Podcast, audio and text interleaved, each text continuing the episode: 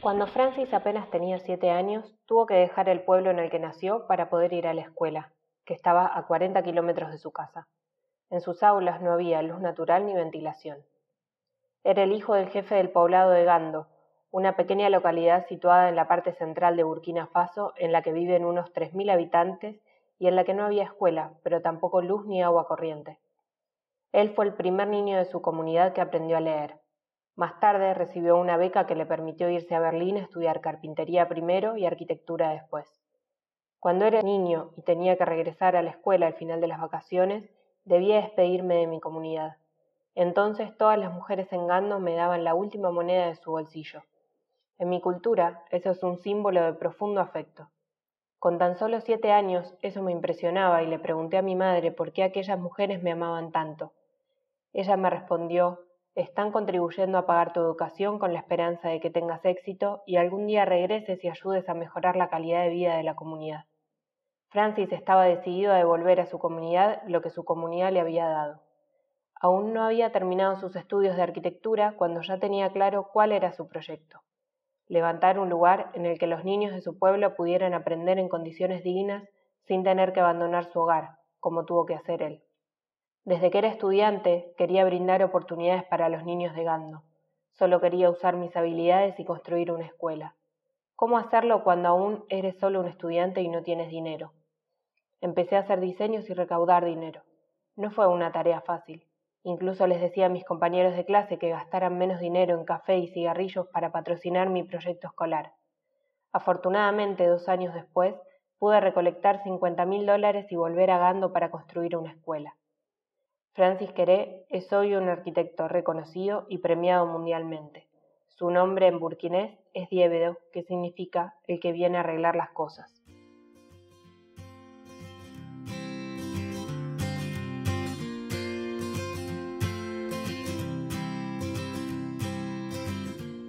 Hola, esto es Radio BF, la radio de Bioconstrucción Futura, un podcast en el que te acercaremos noticias, personajes, libros e historias inspiradoras y su contribución al diseño y la construcción saludable. En los micrófonos nos acompañan Igma Pacheco y Andrés Martínez, fundadores de Bioconstrucción Futura.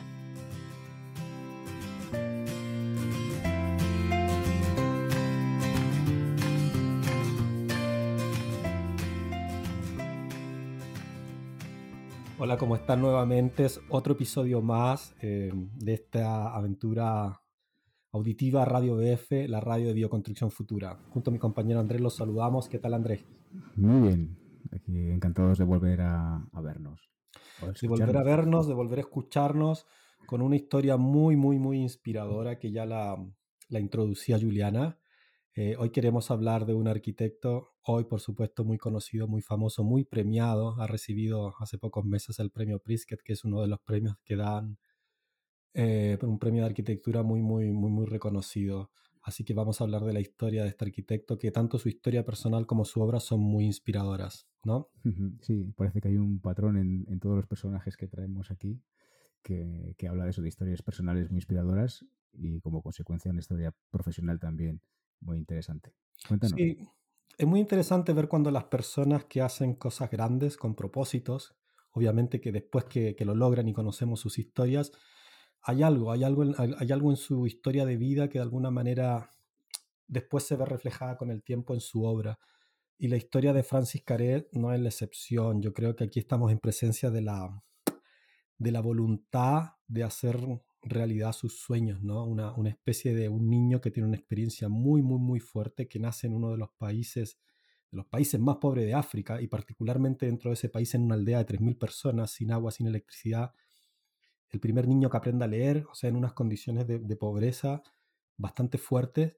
Y la vida lo va llevando. Él siempre dice que su, su padre era muy, estaba muy empeñado en que él empe, empezara a leer pero esa idea de que un niño a los siete años tenga que abandonar su hogar para irse a estudiar afuera, a mí me parte el corazón. Digo, para, para muchos de los que vivimos en Occidente, a imaginar esa idea es, suena, suena terrible.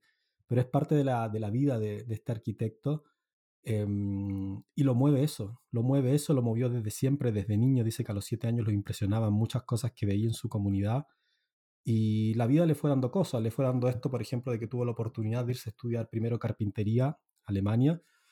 Los carpinteros alemanes son de un oficio increíble, se forma en carpintería y después consigue otra beca para estudiar arquitectura.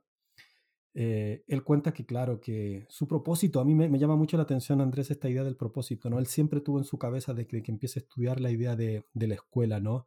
Em, empezar a trabajar empezar a trabajar eh, con un propósito como era de volver a su comunidad y construir una escuela. Todo, toda su energía estaba puesta en eso. Eh, y su reflexión como arquitecto lo va llevando a, saber cómo, ¿no? Cómo hacerlo, a reflexionar sobre eso. Pero a mí hay una cosa interesante que me, me llama la atención de Francis Caré, las entrevistas que, que, he leído de él, el trabajo que he hecho, es como esta especie de... Mm, él tuvo que hacer algo muy interesante que yo lo llamaría como la doble... Porque él se mueve en dos mundos. Él dice que como africano, como un burkinés que va a Berlín, el choque cultural para él es muy fuerte.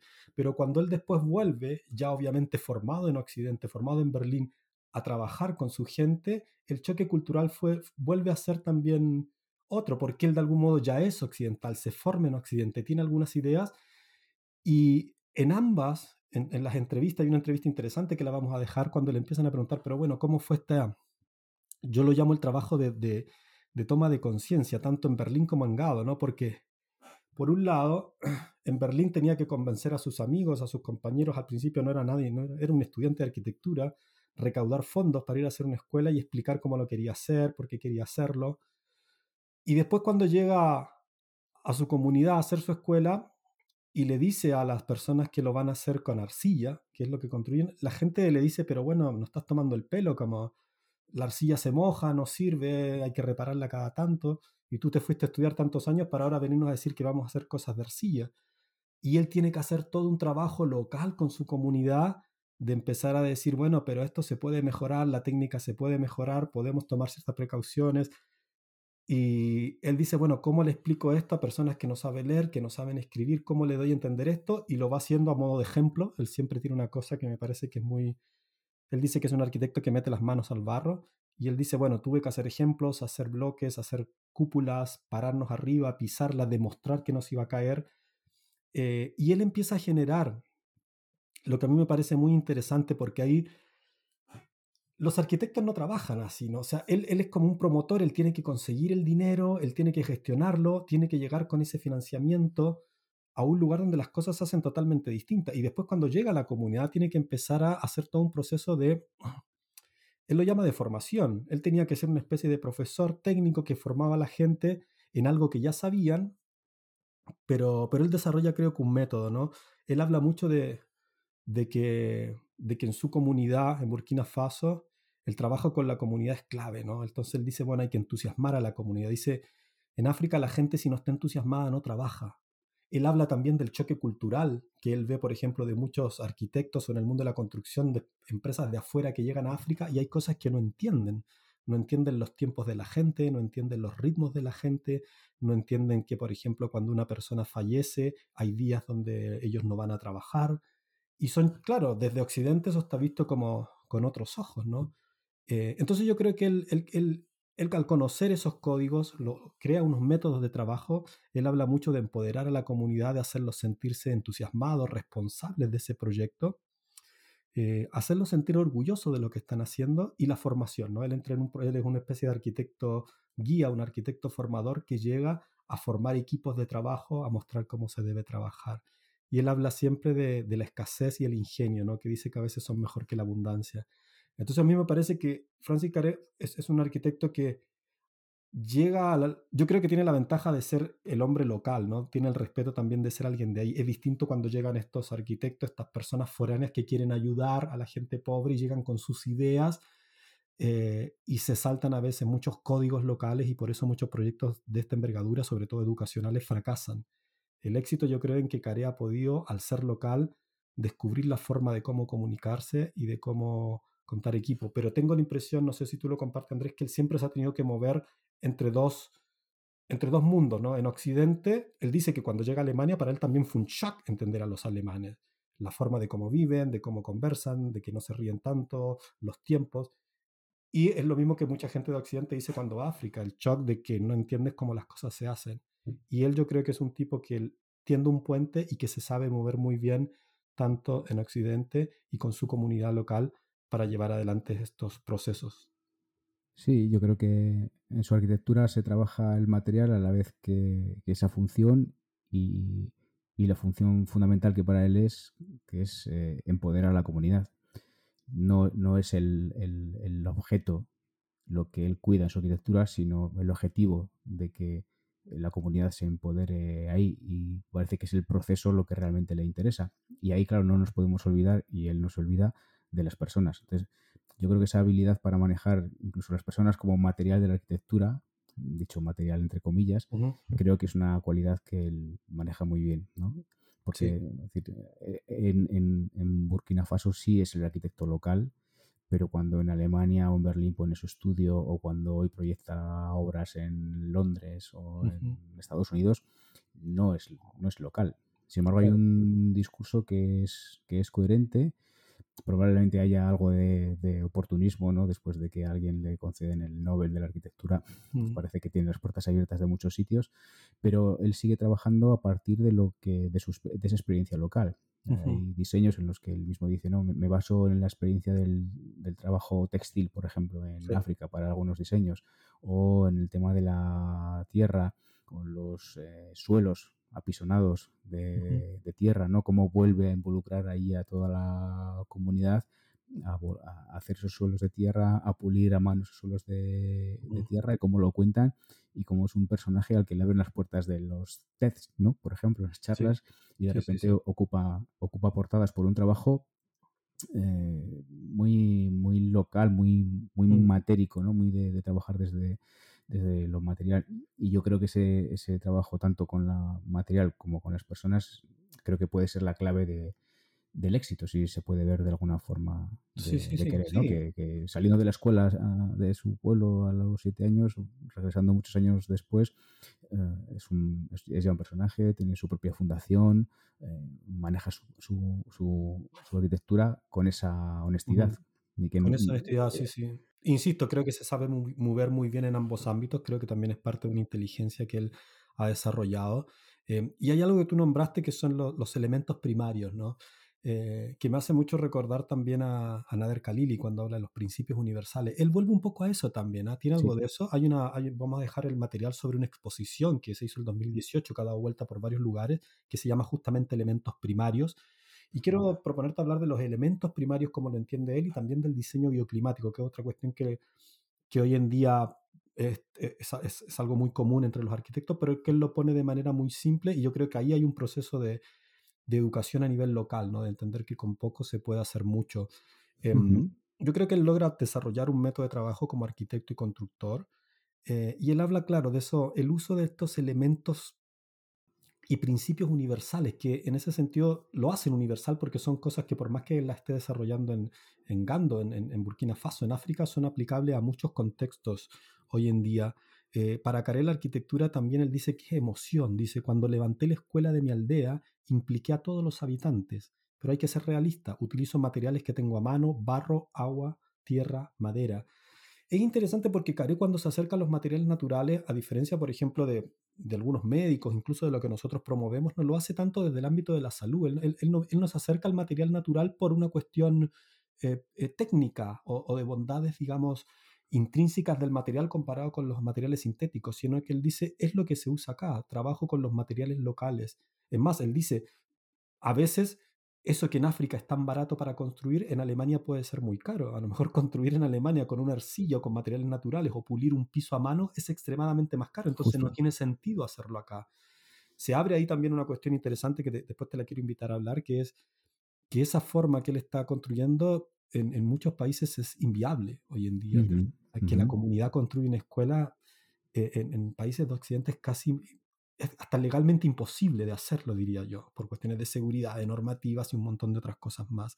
Pero él vuelve a esos elementos primarios y la exposición esta de elementos primarios se basa en, en algunos teóricos que hablaban, por ejemplo, de tres cuestiones que le incluyen en su diseño, ¿no? que son los suelos, el, el suelo este, eh, estereotómico, modelado, la cubierta y los muros. Suelo, cubierta y muro. Que alguien podría decir, bueno, eso es muy lógico, toda arquitectura, toda cosa parte de suelo, cubiertas y muros, ¿no? pero hay toda una reflexión que él hace sobre estos tres elementos arquitectónicos, el suelo, los muros y las cubiertas, que, que lo llevan a, a, hacer una obra bastante, bastante interesante y una estética muy, muy bonita. Em, hay una charla que la vamos a compartir sobre cuando quería hablar del diseño bioclimático, ¿no? Y el, eh, el diseño bioclimático tiene mucho de sentido común, de observación, y él, lo dice claramente, dice, nosotros vivimos ahí en Gando, en un lugar de, donde hay que responder a condiciones climáticas radicalmente opuestas. Por un lado, unas épocas secas, muy, muy secas y largas, y después alguna época corta, suelen ser muy cortas, lluviosas y muy intensas, ¿no? Eh, que alguien podría decir, claro, técnicamente a lo mejor no han podido llegar a trabajar el material para que responda a esas condiciones tan extremas y es lo que él hace también, ¿no?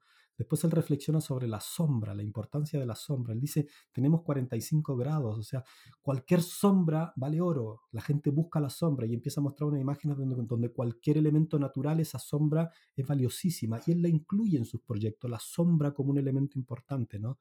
Habla también de la elección del material como algo muy importante y el valor de los materiales locales. Y en su, en su lugar, en su aldea, se, se construye con arcilla y es lo que él, él utiliza, ¿no? Él dice, voy a tomar los materiales y lo voy a mejorar. Es lo mejor que puedo hacer. Tomar lo que ya existe, tomar el conocimiento de la gente y mejorarlo ¿eh? en su performance, en su sistema constructivos y en las posibilidades que puede dar un material, no estirarlo hasta eh, con, con, un conocimiento técnico. ¿no? Eh, dice que ahí hay mucha innovación, que se puede mejorar mucho el uso de los materiales locales, lo que permite crear una arquitectura que realmente representa las necesidades locales, ¿no? ¿no? Eh, dice es algo lógico porque las personas también lo saben usar, lo conocen, siempre lo han usado, ¿no? Desarrolla habilidades locales en la comunidad, que para eso también él es importante. Eh, y él dice, lo que me interesa a nivel climático es trabajar de manera lo más pasiva posible, ¿no? Ventilación cruzada, Eh, y a propósito de las cubiertas, él, él, él, hace un trabajo muy, muy, muy interesante con lo que son las cubiertas ventiladas, estos grandes techos que parecen unos sombreros, lo hace con elementos muy simples, la mayoría de sus cubiertas en sus proyectos son hechas con estos fierros de construcción, muy muy barato, pero con una estética muy bonita, son grandes sombreros. Entonces yo creo que es un arquitecto que en contextos de pobreza, en contextos de precariedad, le echa mano al ingenio, le echa mano al trabajo comunitario, eh, y sus proyectos son muy interesantes arquitectónicamente también. Yo creo que él no deja de ser un buen arquitecto por más que esté trabajando eh, con muy poco. ¿no? Eh, y las cubiertas vegetales me parece que las cubiertas ventiladas eh, es, una parte súper interesante como estrategia bioclimática para estos climas. Eso lo podemos ver en la mayoría de sus proyectos que como tú dijiste partieron con esta escuela en el año ya 2004, estamos hablando casi 20 años. Él ha desarrollado ya muchos proyectos en África, en otros países, pero en África sigue insistiendo tierra pisonada, eh, hormigón de tierra, está trabajando con tierra vertida eh, y ya está haciendo proyectos más urbanos, biblioteca. E, en su escuela, e, esta pequeñita escuela que partió, acogía 150 niños, ahora ya son más de 1500. Ahora la mitad de la población sabe leer en esta escuela, la escuela ahora es secundaria, aparece una biblioteca y ha hecho otros proyectos en, Burkina Faso y en África que siguen esta misma lógica, ¿no? El trabajo con materiales locales e involucrar a la comunidad. Sí, parece que ha hecho en sí mismo bueno el, aquello que, él mismo le preguntaba a su madre, ¿no? ¿Qué, hacían las mujeres de, de Gando dándole al final de curso mm. una, moneda, ¿no? Para ir devolviendo y parece que, así lo ha hecho. Y lo que también me parece interesante es como para él la arquitectura es una es realmente la experiencia de la arquitectura, por eso es imprescindible involucrar a las personas. Y claro, y en esa experiencia cuando en un, en un país como Burkina Faso eh, está tan vinculado a lo que ocurre con el clima, es natural que el bioclimatismo se, se viva de otra forma completamente distinta, ¿no? Cuando existe ese vínculo tan estrecho entre, entre la vida de, diaria, cotidiana de una persona y el, y el clima, es normal que en el diseño se, se incorpore. Y otra cosa es hacerlo con la dignidad que supone mm, eh, el, el, diseño tal y como él lo, plantea, ¿no? Esas eh, cubiertas elevadas que permiten esa ventilación, ese confort, porque él quiere que, los niños y niñas de, Gando estudien con unas condiciones dignas, dice que la mediocridad no tiene que ser un inconveniente para la dignidad y, eso se, se, lee muy bien en sus proyectos a pesar de la sencillez, digamos, conceptual Y, de hecho creo haber escuchado con motivo de aquella exposición de, de Queré sobre la importancia de la, de la experiencia, ¿no? Y eh, creo que en la primera sala de la exposición se planteaba como una inmersión en lo que estaba ocurriendo en África y, cómo era eh, su intención eh, representar esa, esa, experiencia vital, ¿no? Él decía que al entrar en aquella sala se podía escuchar las voces de África, oír las gallinas de, que mm. podrían estar perfectamente en su, en su gando natal y que era importante arrancar el, hecho arquitectónico desde esa experiencia. Y yo creo que lo, lo, ha conseguido y sigue, sigue eh, trabajando en esa línea. Y luego otra reflexión muy interesante que has mencionado es la de utilizar los materiales por, por, por ser los que estaban ahí en su, mm. en su alcance, ¿no? A su alcance y en la, más allá de que luego sus materiales tengan demostrada su eficacia y su eficiencia cuando hablemos de, de, salud. Pero más allá de todo eso, son materiales que están, que están allí, que la experiencia ha demostrado que hay un conocimiento también del que la, la, comunidad se apropia y se reapropia para volver a, construir, que en el fondo es, es, el, es la experiencia de, de, construir cuando habitas en, en ese espacio, ¿no? Que cuando eso se diluye un poco es cuando nos da igual traer un material o hacer un diseño que podría haber estado planteado en cualquier lugar del mundo porque lo importamos, lo ponemos allí y, ya está. Sin embargo, aquí eh, es imposible recurrir a eso, con lo cual hace buena esa, esa escasez. En el fondo hace de la, de la sencillez, de esa eh, relativa falta de materiales, una, una bondad y un, sello de, un sello de identidad de su arquitectura. Sin duda, otra cosa que me llama la atención, que lo, deja ver siempre en sus charlas, es el hecho que él dice que él cree profundamente en el poder de la arquitectura de transformar las vidas, ¿no? Y eso es muy interesante porque es una discusión que se da en una entrevista que le hacen a él y, y que habla también como de la ética y la estética también. Él dice la arquitectura tiene el poder de transformar las cosas. Una buena arquitectura puede ser, y eso yo creo que es muy palpable en los países del sur del mundo, en los países pobres o en vías de desarrollo, donde hemos visto muy buenos ejemplos donde la arquitectura se toma como medio para el desarrollo, para el avance. De hecho, en muchas ciudades de Latinoamérica todo el, movimiento moderno en los años 60 y 70, más allá de una cuestión estética, era la herramienta para desarrollar los países. Son donde se construyen los grandes hospitales, las grandes universidades, los grandes conjuntos habitacionales. Es decir, la arquitectura como un vehículo que, se, que dispone la sociedad para eh, mejorar la calidad de vida de sus habitantes. En el movimiento moderno eso es muy, muy importante en América Latina. Y él lo, él, lo, pone de manifiesto. Él dice, la arquitectura tiene ese poder. La buena arquitectura puede transformar las vidas de las personas porque la pone en dignidad. Y eso pone en discusión esta idea también de que en muchos lugares la arquitectura está vista como una herramienta de poder. La, la arquitectura es como exclusiva, exclusiva y excluyente. Es decir, solo algunos pocos pueden acceder. Se piensa, él dice, la buena arquitectura no tiene por qué ser para gente con dinero. Podemos hacer ¿no? Podemos hacer eh, cosas muy buenas, muy dignas y de muy buena calidad en contexto con poco dinero también. Entonces también echa abajo esa idea de que la arquitectura es solo para los poderosos, critica también un poco a estos arquitectos, dice que, están encerrados en algunos guetos haciendo cosas extremadamente excéntricas, cobrando mucho dinero y un, un mercado aprovechándose de esto para desarrollar turísticamente ciudades o convertirlo y una irracionalidad tremenda, ¿no? Él, vuelve a una arquitectura. Y te digo que es ético porque en una entrevista se pone la discusión como le dicen, bueno, pero usted se considera un arquitecto humanista, como que lo encasillan en el arquitecto humanista, o, su arquitectura es una arquitectura social.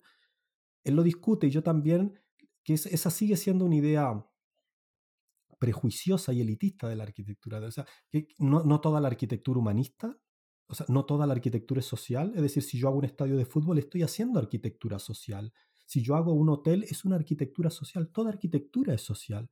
Pero aparecen estos términos dentro del mismo discurso y la discusión arquitectónica de decir, ok, esto es arquitectura humanista, esto es arquitectura eh, social, como para decir, bueno, esto es para los pobres, ¿no? Los pobres, vamos a solucionar a los pobres. Entonces, entonces, como hay arquitectura social, hay otra arquitectura que no es social. Y yo pongo en discusión eso. Toda arquitectura es humanista, toda arquitectura es social, y encasillar teóricamente estas discusiones no hace más que dar por entendido que, bueno, habrá arquitectura para pobres y habrá arquitectura y es muy válido que hagamos arquitectura para los no pobres, para los ricos, hagamos estupideces o excentricidades que no mejoran absolutamente nada, incluso donde se pierde mucho dinero y se, se mal gestiona mucho dinero. Eh, y él habla de eso, él dice cambiando las reglas del juego. Dice, cuando uno hace una arquitectura fuera de las leyes del mercado, debe hacerlo todo. ¿no? Él dice, claro, la primera escuela, o sea, él tiene que recaudar el dinero, tiene, se vuelve el promotor, o sea, supera a lo que un arquitecto está preparado, no solamente el tipo técnico que tiene un presupuesto para actuar, él lo genera, lo junta, lo gestiona, después va, forma a los trabajadores, es un trabajo exhaustísimo, es un trabajo que probablemente muchos arquitectos no están preparados para eso y no lo hacen, pero él dice, claro, cuando haces ese tipo de trabajo te permite reinventar las reglas del juego, ¿no?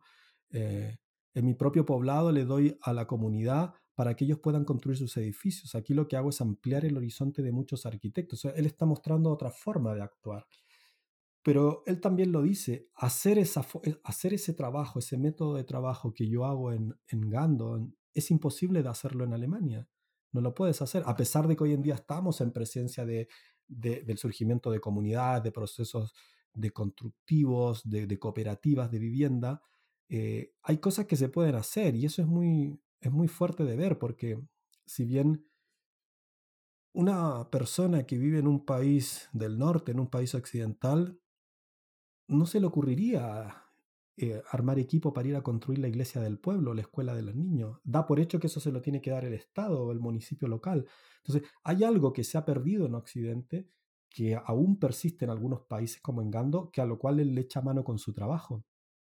Pero él también, como te digo, es un doble juego, porque cuando va Gando la gente le, criticaba al principio usar clay. Cuando él crece arcilla, cuando él empieza a hacer proyectos más grandes en otros países de África, o mismo Burkina Faso, las autoridades quieren copiar un modelo que viene de China, quieren copiar ideas del hormigón. También le critican por qué vas a usar arcilla si nosotros nos queremos desarrollar. Entonces yo creo que estamos en presencia eh, de una dicotomía muy fuerte que es por un lado esta idea de pensar de que hay arquitecturas para pobre, arquitectura social, arquitectura humanista, y otra que por contra, por contra no lo sería, y después que, mm, que en los países donde aún persisten esta, esta voluntad cooperativa, hay un ideal de que el desarrollo está asociado a otros materiales, a otra forma de construir. Entonces, es, es muy interesante lo que plantea particularmente la experiencia del trabajo de Francis Caré, porque es muy interesante, pero yo creo que en otros países es, probablemente inviable. O sea, yo veo países, por ejemplo, en Sudamérica, que lo conozco muy bien, donde esa voluntad cooperativa de llevar a hacer cosas ya se ha perdido, con algunas excepciones muy locales, muy rurales en algunos lados, pero porque el mismo modelo ha hecho que el ciudadano, el individuo se siente un consumidor. Entonces, él exige que el Estado le tiene que hacer la iglesia, exige que el Estado le tiene que hacer la, la plaza, el Estado le tiene que dar su casa porque no hay un rol, digamos, comunitario de ese tipo que dice, no, pero esto lo puedo hacer yo, o sea, nosotros nos dan las herramientas, los conocimientos, los materiales, yo lo puedo hacer, tengo el tiempo, lo puedo hacer. En vez de estar trabajando como jardinero en algo que no me gusta, por muy poco dinero, me puedo hacer mi casa, me puedo hacer la escuela para mis hijos. Y creo que eso también, ahí radica la estructura también eh, crítica de la pobreza en los países de desarrollo, desarrollo, que el mismo modelo de desarrollo te lleva a una pobreza más allá de la material, que es esta pobreza que ya perdiste las ganas de que las cosas las puedes hacer tú mismo con tu comunidad. Que en países, por ejemplo, como él dice en Gando, aún existe. Aún existe, dice, porque ni siquiera tenemos televisión. O sea, la gente de ahí no sabe que es pobre hasta que llega, hasta que llega la tele y se dan cuenta de que, ah, claro, soy pobre porque en otro lado mira cómo viven.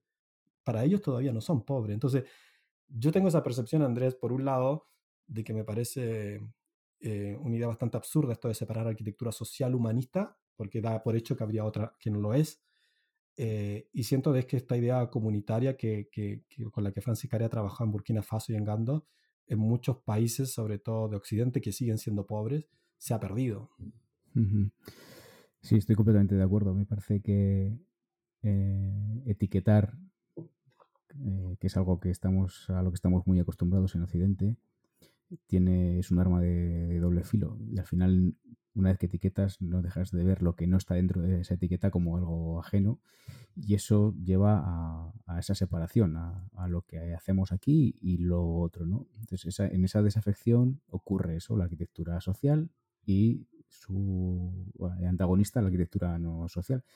Me ha pasado cuando empezaba a leer eh, cosas sobre Queré y hablaba de su arquitectura, es que esto no es su arquitectura, es la arquitectura. si esto no es arquitectura, ¿no? Y, sin embargo necesitamos etiquetarlo, necesitamos darle un precio para ponerle un, perdón, un, nombre, una etiqueta para, para, saber dónde, dónde clasificarlo, que es algo como muy, muy, muy de una mente analítica, muy occidental. Eh, pero es la, es la arquitectura. Recuerdo algún debate que hemos tenido también entre por qué tenemos que seguir llamando, por ejemplo, en nuestro caso, bioconstrucción a, algo que, que, debería simplemente ser llamado arquitectura, ¿no? O a lo mejor hay que llamar la arquitectura no puede no ser social, no puede no ser ambiental, no puede no ser sostenible, no puede... Entonces, eh, creo que es una reflexión muy, muy interesante la de, la de las etiquetas, la de compartimentar la arquitectura cuando es un hecho social en sí mismo. Y, la parte también que me parece muy, muy destacable es la de empoderar a la, comunidad, que la comunidad esté ahí, que es algo que hemos visto también en, esos procesos en los que la arquitectura o el estudio de arquitectura eh, es, eh, tiene una labor transversal, no solo se queda en el papel exclusivamente técnico de dibujar en la pantalla, emitir el proyecto y ya está, sino que hay un trabajo posterior y, anterior eh, circular de trabajo, sobre todo con las personas. Es un trabajo que muchas veces se olvida en el, desarrollo del trabajo del arquitecto en, Occidente. ¿no?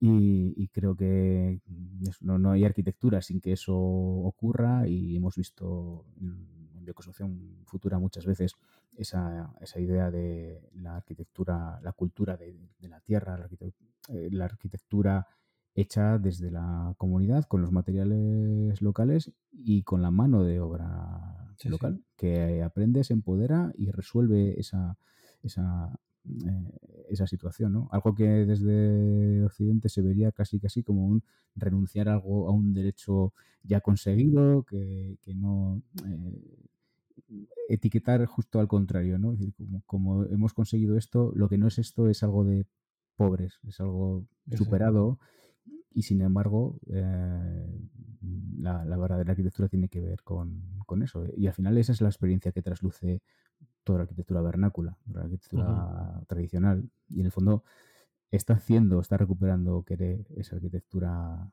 eh, tradicional en el sentido más, eh, más literal del término. Sí, sí, y ahí es interesante porque el rol de los arquitectos y de los técnicos aparece como un rol casi de guía, de facilitadores, que es algo que también se ha perdido y que Carelo pone de relevancia. O sea, el arquitecto tiene, el constructor tiene conocimientos técnicos, pero no tiene sentido cuando trabajas con la comunidad si te pones como el tipo que sabe, que va a mostrar, a darle a los que no saben lo que ellos precisan. Em, hay un cambio de método que, hay que cambiar, que creo que Carelo lo ha sabido desarrollar muy bien, y que es ponerte como un facilitador, o sea, los técnicos como facilitadores y empoderar a la comunidad, que ellos se hagan cargo de sus cosas de ciudadano, que es algo que también creo que se ha perdido en muchos países. Estamos ante un ciudadano bastante flojo, bastante preocupado más de sus derechos que de sus deberes, eh, y que ni siquiera ya tiene el recuerdo de que el poder de la comunidad es, tan potente. Hay excepciones, hay muy buenos ejemplos de cosas que se están haciendo, pero a nivel general pienso que en muchos países eh, eh, ese ciudadano se ha vuelto un consumidor, un, tipo que espera que en este caso el Estado le dé un montón de cosas. En la entrevista que voy a compartir, que es muy interesante donde se debaten estas cosas, porque es muy bonito, son preguntas y respuestas a querer, una de las últimas preguntas que la, entrevistadora le hace a propósito de, de, África, de Burkina Faso, le dice, bueno, pero entonces nunca, nunca se van a desarrollar, nunca, nunca serán desarrollados. Y él le respondería, sería un error hacerlo. La energía es limitada, los recursos también, solo llegaríamos al umbral de disfrute tal como se entiende en Occidente, mientras que en algunos aspectos su vida es mejor que la occidental, la idea potente es creer o no creer en la comunidad. Esa es la clave. Es interesante porque lo que él dice, claro, esta idea de desarrollo que tiene Occidente y que, que todo Occidente va para allá. Yo conozco mucho Latinoamérica porque es un contexto que está, yo diría, en esas vías de desarrollo. No es, no es, no es Burkina Faso, pero tampoco es el primer mundo. Pero nunca van a llegar a ese desarrollo. Como dice que se van a quedar a lo más en este umbral, ¿no? Van a disfrutarlo un poquito de ese desarrollo que no tiene más que ver casi en lo general con, con el acceso a bienes de consumo, pero no van a llegar a ser como esa Alemania de la, de la generación pasada. Eh, y eso fractura mucho a las comunidades, porque genera unos grados de frustración tremenda las generaciones de hoy en día nunca van a tener el disfrute que tuvieron la generación de sus padres, los países del norte, por una cuestión de recursos, porque, porque ellos tuvieron la suerte de estar en ese momento, en esos lugares donde hubo tanta abundancia económica y accedieron a ese nivel de vida. Pero pensar que todos los países o pensar que ese es el modelo de desarrollo no va a ser eh, más que generar una clase media muy frágil que, como dice Queré, va a llegar a disfrutar, a saborear un poquito de estas cosas materiales, pero va a ser tan frágil que cuando lleguen las crisis va a caer y va a volver a ese nivel de pobreza con unos grados de frustración y de revueltas sociales tremendas, habiendo perdido ¿no? Eh, una, unos valores a lo mejor comunitarios que creo que hoy en día son los que mejor pueden sacar a las comunidades de la pobreza, ¿no? De aprovechar el grupo que empezar a caminar solo, ¿no? Tiene mucho más sentido caminar junto a, muchos que caminar solo, ¿no? Esta idea de fragmentarte como individuo, eh, esta idea progresista, liberal del individuo, no hace más que debilitar al propio individuo. Obviamente al individuo que está en estas condiciones medias, ¿no? Porque caminar solo es muy difícil. Eh, entonces yo creo que yo lo dejo ahí, creo que, vamos a seguir andando en este tema, tengo muchas ganas de volver a hablar de esta arquitectura, de, hacer mucho con poco, tenemos muy buenos ejemplos, muchas buenas experiencias, recuerdo una Bienal de Venecia hace como cuatro años, eh, Reporting from the Front, donde muestra una arquitectura del sur del mundo, donde muestra mucho esta idea de querer, ¿no? de la arquitectura como medio de transformación social y donde hay muchos arquitectos, muchos profesionales que están haciendo grandes cosas con pocos recursos, pero están dándole una vuelta a la tortilla, están haciendo que las cosas se hagan de manera diferente. Yo entiendo que alguien que vive en Alemania, en Canadá, le cuesta mucho hacer las cosas de otra manera porque las cosas siempre se han hecho así y funcionan así. Pero en la mayoría de los países del mundo, sobre todo en los países en vía de desarrollo, va a haber que pensar las cosas, hacerlas de otra manera. Porque el modelo este propuesto no da para todos, no va a alcanzar y no está generando más que grandes frustraciones. Así que darle la vuelta a la tortilla, volver a, a, pensar nuevos modelos de gestión, de hacer las cosas, involucrando a la comunidad, es el único camino, creo yo. Y tenemos que pasar de un ciudadano consumista que espera sentado viendo televisión o viendo su celular que le entreguen cosas, a un ciudadano que se compromete y que pasa la acción, pues, que, que mete las manos al barro.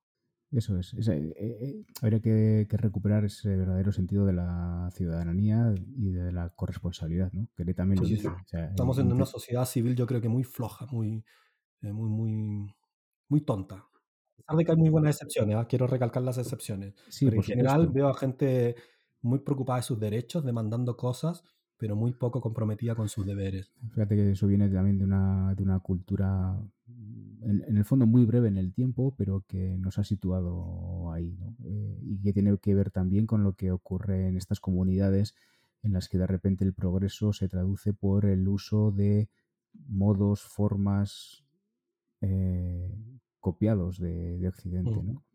Y que en, muchos casos ha llevado al fracaso estrepitoso de la solución implantada eh, de forma poco natural y sin que la comunidad haya terminado de, empoderarse y de, manejar la, situación. ¿no? Entonces, eh, a falta de eso, seguiremos estando ante ciudadanía que no, que no es tal. Y fíjate, eh, casi por, terminar, aunque me quedo también con tus mismas ideas, que un camino eh, casi simétrico al que plantea Querés, el que hace la arquitecta Anna Heringer, que viene desde Alemania y va a Bangladesh, y, vuelve también a, destacar eso y a dar esa vuelta a la tortilla y además desde el otro lado, ¿no? Desde el norte al, sur. Interesante también su, trabajo, ahora que lo estaba recordando. Yo creo, volvemos al, principio del episodio, la, mayoría de las, de las personas que, que, hacen cambios tienen historias, de, tienen historias personales muy interesantes, por eso nos gusta traerlas al, al podcast. Eh, pero también hay un sueño. Hay, cuando, cuando, cuando tú crees en algo, vas y lo haces, lo persigues no lo persigues tanto por el éxito, por la fama, lo persigues porque es lo que crees, porque es la forma de cómo lo haces. Y yo creo que eso se contagia. Ver el trabajo de Francis Queré entusiasma a muchos arquitectos, entusiasma a muchos estudiantes, entusiasma a la comunidad. Ver los proyectos de Ecoaldea, de Ecocomunidad, de personas que toman, que toman propio su, su desarrollo, que saben que el desarrollo de ellos y de su familia parte también por meter las manos al barro y por hacerse cargo. Obviamente también nos apoyamos en los estados, es lo que tenemos, yo lo, yo lo seguiría cuidando, ¿no? Sin duda, pero son ciudadanos mucho más activos, mucho más, mucho más con convicciones, ¿no? Yo creo que la apuesta va por ahí. Por eso también es inteligente que cree lo que va a hacer África son escuelas, porque es ahí donde, es ahí donde donde se cultiva el ciudadano en las escuelas. Sin duda, sin duda. La, formación es fundamental me alegro de, que hayas rescatado este personaje a Francisco. interesantísimo. Vamos a dejar imágenes de eso. Aparte, vayan a ver las obras, que es un muy buen arquitecto. hace cosas muy buenas, además, no, hace cosas así simplonas. Hace arquitectura muy bonita, muy mm. estética, muy, y muy simple. Me gusta mucho eso. Hace cosas muy buenas con poco de bajo costo. Entonces, esa es una esperanza también, tanto para los arquitectos jóvenes, pero también para la ciudadanía. La buena arquitectura, el buen vivir, el confort, la dignidad, no tiene que ver con los recursos disponibles, tiene que ver con la inteligencia, con la gestión, con la voluntad, con los sueños. Y los arquitectos tenemos el deber ético de mostrar que se pueden hacer cosas muy buenas con bajo, con bajo presupuesto. De hecho, el otorgar un premio como este no está libre de intencionalidad. Sí, sí, sí, sí, sí, No, no es fácil decidir dar un premio porque dando un premio a una arquitectura así eh, significa muchas cosas. Significa muchas cosas. Que hablaremos de eso también cuando hablemos de la Bienal de Venecia porque em, hay dentro de la arquitectura también ya se están yendo para este lado porque se, nos hemos dado cuenta que hemos pasado una, temporada muy larga de, mucha frivolidad, eh, preocupado mucho de la forma y poco del fondo. Eso es. Pues nada, yo lo, dejamos ahí. lo dejaría ahí, pondría un, punto y aparte. Un poco crítico, ¿no? Pero esperanzador. No, no, no, es, es, así. Tengo la experiencia de haber participado en algún, en algún concurso y, y, al final la intencionalidad de quien da el premio no, mm. no es inocente. Y, y, y, destacar el trabajo, esta arquitectura, eh, están mandando una señal, están mandando un mensaje que es importante. Es que es así, digo, el mundo se está cayendo a pedazos y la arquitectura se tiene que hacer cargo también. Digo, no, no van a seguir ahí haciendo puentes de Calatrava para que lleguen los turistas. Digo, lo pueden seguir haciendo, pero el mundo se está cayendo a pedazos y hay que, hay que pasar a la acción. Así que vale la pena desde varios puntos de vista eh, traer estos personajes, conocer este trabajo y que más gente se vaya sumando, pues. Eso es pues nada, dejemos que nuestra comunidad también se entusiasme con el trabajo de, de Queré. Estamos eh, atentos a, los comentarios y a seguir la conversación.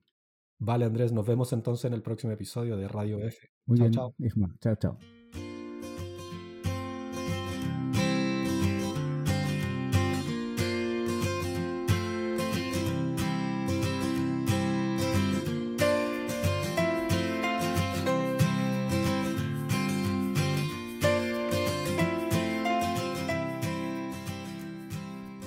Gracias por escuchar Radio BF.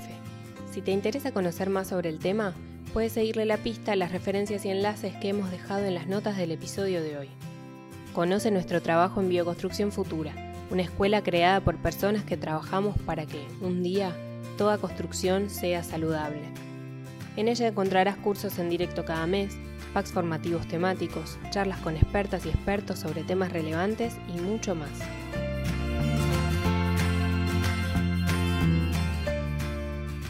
Te invitamos a compartir este podcast en tus redes sociales o enviársela a tus contactos, amigas y amigos, y así hacer crecer la comunidad de habla hispana que apuesta cada día más por vivir en casas sanas y eficientes. Puedes suscribirte a nuestro boletín de cada domingo y recibir en tu cuenta de correo nuestros artículos y formaciones.